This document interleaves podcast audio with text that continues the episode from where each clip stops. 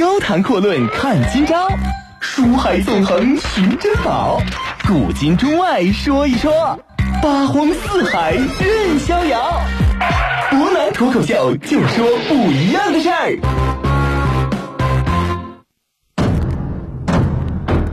听众朋友，大家晚上好，欢迎您收听今天的博南脱口秀。那么今天呢，我们继续讲述一下啊，东汉末年中平五年的时候啊，东汉帝国的边境一带到底已经混乱到了什么程度？上一次呢，我们提到中平五年，公元的一百八十八年农历十一月，西凉叛军王国呢率众开始围攻陈仓。陈仓这个地方呢，都知道一句老话，叫做“明修栈道，暗度陈仓”啊。它的位置呢，在八百里秦川西部的尽头，可以说呢，就是关中的西部门户。自古以来都是兵家的必争之地。诸葛亮两次北伐，曾经围攻过陈仓，而陈仓一旦落入当时西凉军之手，可以说后果将会是不堪设想。没有办法，汉灵帝呢左思右想之后，认为能够担当起大任的。只有此时的老将黄甫松啊，就把他任命为左军啊都督，然后呢，令他率领前将军董卓，共计四万兵马，准备征讨王国，援救陈仓。四万兵马呢，实际上是朝廷当时拨给黄甫松的。董卓麾下另有五万精锐铁骑，不过董卓明白这一仗呢，自己并不能完全的使尽全力，因为自己之所以能够跟朝廷掰掰手腕的。也就是这么点人，这点人一旦没了之后，自己的后果会很麻烦。不过呢，董卓也明白，这个时候是建功立业的好机会啊！朝廷求着你了，如果说你能够一鼓而定把王国彻底剿灭的话，那么封王拜将虽然说没这么夸张，但好歹你也能够获得自己想要的一些职位。董卓的意思呢，当敌啊就要派骑兵全速驰援陈仓。陈仓呢，虽然说极具战略地位，但是这个城很小，守军也不多。王国这一次呢，来势汹汹，再加上手下有近十万的羌胡兵力，战力很强。董卓在西北混了很多年，深知道羌胡之兵的厉害啊，因此呢，他力主要从速救援。不过这个时候，掌握兵权的黄甫松却把这事给拒绝了。他认为呢，现在你马上去救，或许还来得及，但是路上难免有迟缓。城池也难免保住，决胜之机难得而易失也。也希望将军呢不要错失战机啊。黄甫松呢从容答道：“百战百胜不如不战而屈人之兵啊！先为不败之势，而待敌方先露破绽，才乃用兵之道。俗话来讲呢，叫谋定而后动。陈仓城虽小，但是守备严密；亡国之众虽多，而坚兵城下，久之兵疲力尽，骤使我军。”一鼓而击啊，可获全胜是也。这两个人的理念呢，出现了很大的问题。黄甫松呢，不着急进兵，有他的打算。也正如他对董卓所吹的那番啊，他要利用陈仓的坚城，让叛军去折腾，最大限度的消耗一下王国韩遂的军力。黄甫松呢，也了解啊，叛军的战力确实很强。如果听董卓的，这个时候叛军的士气正锐。你要速速救援陈仓，那难免在陈仓城下会有一场凶恶之战。叛军初来乍到，锐气正盛。黄甫松和董卓麾下虽然有近十万的精锐汉军，但是那样太过冒险，而且即便取胜，损失不小。黄甫松心里边也明白啊，董卓打的算盘是什么？到时候董卓必然会以各种理由推脱，不让自己的精锐上阵。倒霉的还是黄甫松手头的这些汉家之兵。因此呢，黄甫松明白这一仗打出就是什么叫杀敌一千，自损很可能也是一千啊！到最后两败俱伤，即使是他黄甫松和董卓这样的名将加猛将，也没有必胜的把握。与其拼尽精锐险中而求一胜。你倒不如放任王国他们这群人去使劲折腾陈仓，避敌之锋芒。如果叛军真的久攻不下，士气全无之时，你再以养精蓄锐之势去攻久战疲惫、归心似箭之时，那必然可谓是一鼓可定。当然呢，想这么玩有一个很大的前提。前提就是陈仓城到底能不能经得住叛军的猛攻？如果禁不住，那么一切都只不过就是一场泡影而已。令人比较欣慰的是，守军呢依托城池的坚固，顽强的顶住了王国的叛军，成功的守住了陈仓。从中平五年啊，一百八十八年的十一月份被围，一直到次年的二月份，足足撑了将近九十天的时间啊。叛军这个时候呢，依然是只能望城兴叹。经过了整整一个冬天，再加上大地呢是天寒地冻啊，大雪纷飞，叛军在城外即使是彪悍，已经是苦不堪言了。于是呢，再三讨论之后。王国、马腾、韩遂这些人只能是挥一挥衣袖，不带走一片砖瓦，只带了几处箭伤作为这次出征的纪念。无可奈何，没有办法，只能踏上千里的回家之路。叛军呢，算是撤了。望着王国等人离去的背影，黄甫松笑了。他苦等多时，不惜冒险，坐视陈仓被围，等的就是这么个机会。于是黄甫松下令全军整队，准备追击。接到命令啊，老董这边呢又迷糊了。在董胖子看来呢，这敌人攻城的时候本来就是最好时机，内外夹攻，一鼓可定。那时候你不打，现在叛军都跑了，你又要打。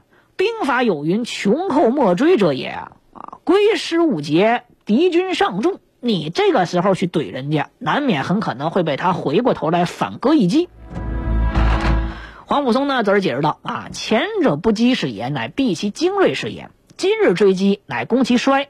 我所围攻的是久战疲惫之师，而非是归师而已。不过黄甫松也明白，有句老话叫做“兵探不可同气”啊，这兵和探是根本不能放到一块儿的。黄甫松也懒得跟董大胖子废话，见董卓有不平之色，于是呢，他就命令董卓率自己五万西凉精锐压后，自己率本部的四万汉军直接追击王国。这个时候的叛军呢，可以说已经折腾巧三个月的攻坚战啊，再怎么厉害，再怎么狂妄，已经是锐气丧尽，没啥斗志了。被黄甫松率军追上一阵掩杀之后，扔下了两万多尸体，狼狈逃走。这次败走也就导致西凉叛军内部开始火拼啊。王国呢在此战当中糟糕的表现，于是就被叛军众首领给废除了。想来想去，大家突然就觉得啊，天水明是严中这个人比较不错。当然，严中不乐意，人家干脆拿刀就放到严中的脖子上，你干，你就是我们首领；不干，你脑袋我们就给你砍下来。严中这老哥呢，倒也是坚贞不屈，宁死不屈，最后被宰了。群贼呢，因为互相之间有不服气，陷入内斗了。可以说，西凉叛军这一下基本上就控制在马腾和韩遂的手里边。当然，这两个人到底谁主事儿，到现在为止还没有倒腾明白。回过头来说一说汉军啊，人家是大获全胜了，全军上下呢喜形于色。不过这个时候只有一个人面沉似水，脸色很难看啊。当然他并不是吃坏肚子，这个人就是董卓。黄甫松的胜利让董大胖子特别的难堪，因为战前的老董跟黄甫松之间这个意见相左，尽人皆知。黄甫松的大胜也就意味着董大胖的失败。董卓呢，这一下成了陪衬人。这次董卓可谓是又羞又恼，怀恨在心。要知道，董大胖子这个人从来是深藏不露的啊！表面上跟你哼哼哈哈，但实际上心里边怎么想，谁也不知道。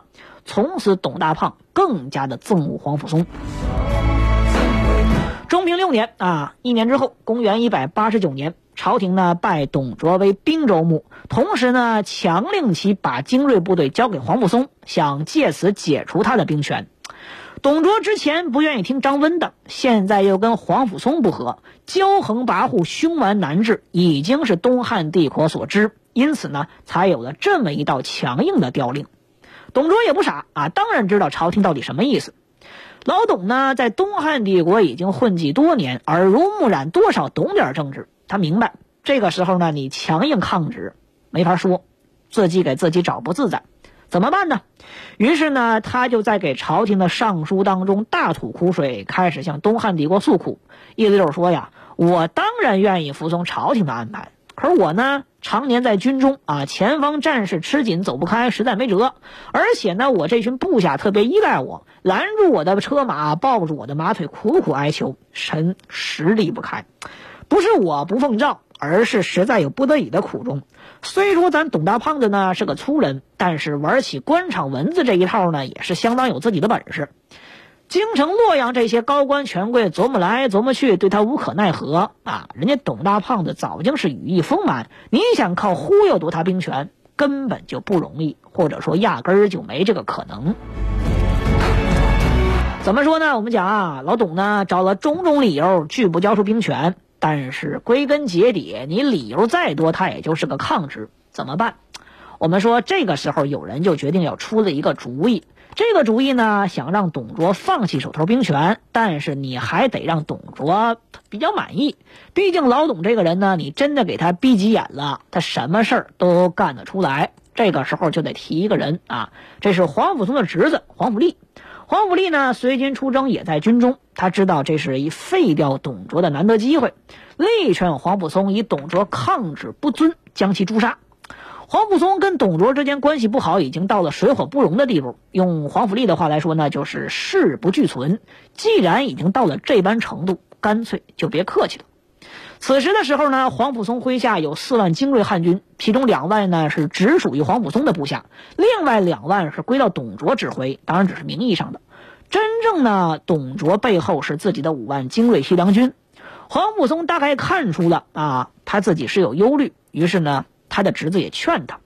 老董这个人呢，性情比较残暴，对部下呢刻薄寡恩。当然这句话咱另说啊，将士们呢都不亲附于他。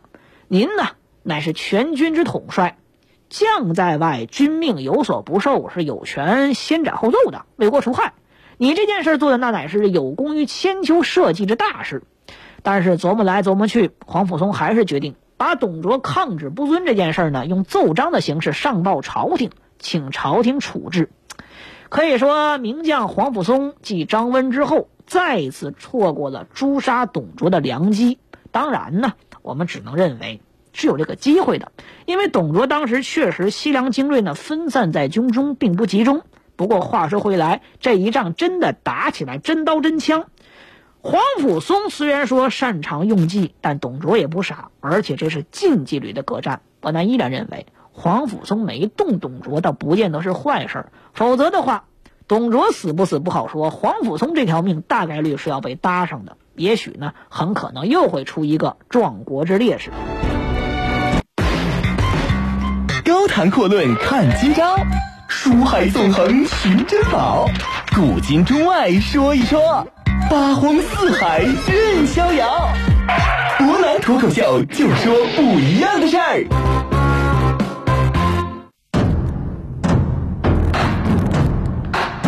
不管怎么讲呢，我们说这场很可能会起的冲突，到最后没起来啊，其实呢也不见得是什么坏事，因为毕竟呢，黄甫宗已经没有办法再遏制董大胖势力的崛起了。中平六年的四月啊，我们说天下依旧是混乱，四方战火不息，但是灵帝刘宏呢，已经没工夫、没心、没力去理会这些事儿了，因为这个时候的他已经是病入膏肓、奄奄一息了。话说这一年呢，灵帝实际上也不过才三十三四岁啊，可谓是正值壮年。但是因为他这个人呢，沉迷酒色，纵欲过度，身体基本上垮了。过度早衰的灵帝呢，三十岁的人长着一张五十岁的脸，一点都不夸张。自知自己将撒手人寰的刘宏呢，还有一件心事未了啊，什么事儿呢？就是他甚是忧心焦虑继承人储君的人选。说到这件事呢，我们先不得不提一下灵帝刘宏的家事儿刘宏的第一位皇后宋皇后啊，扶凤平陵人。汉章帝时候的时候呢，两位宋贵人就是他的祖先。宋皇后建宁三年（公元的一百七十年）被选入宫，封为贵人。第二年呢，受册封为皇后。宋皇后呢，端庄贤淑，这点不假，但是却不受宠。而且呢，被冷落在后宫很多年，之后呢，又被卷入了一场莫须有的宫廷斗争，含冤忧愤而死。家族呢，也受到很大的牵连啊。皇后一族宋家压根儿就没起来。不过，宋皇后在刘宏的眼里边，只不过是过眼的云烟而已。他从来也没有把宋皇后放在过心上。他喜欢的另有其人，著名的王美人。这个王美人呢，不但是姿容秀丽，而且能书会画。刘宏这个人呢，也非常喜欢书法绘画，因此呢，王美人也就深受其宠爱。不过呢，我们都知道这种幸福生活，你要是个皇后还行，可惜她不是王皇后，只不过是王美人而已。她身边还有另外一个可怕的女人何皇后。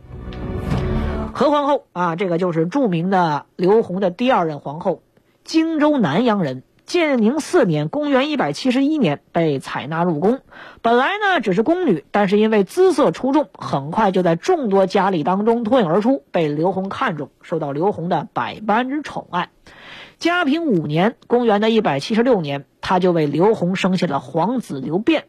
这一点呢，让刘宏可谓是欣喜若狂。虽然说后宫美女如千如万啊，如云一般，之前呢也有这么几位嫔妃给他生过儿子，可惜的是呢，生过不久之后都夭折了。这一点呢，历史上有两种一想法，有一种人啊就认为这可能是刘宏的身体有问题，所以生的孩子早衰；另外一种，很多人认为这一点恰恰说明后宫很可能有问题。当然，这些都是后话。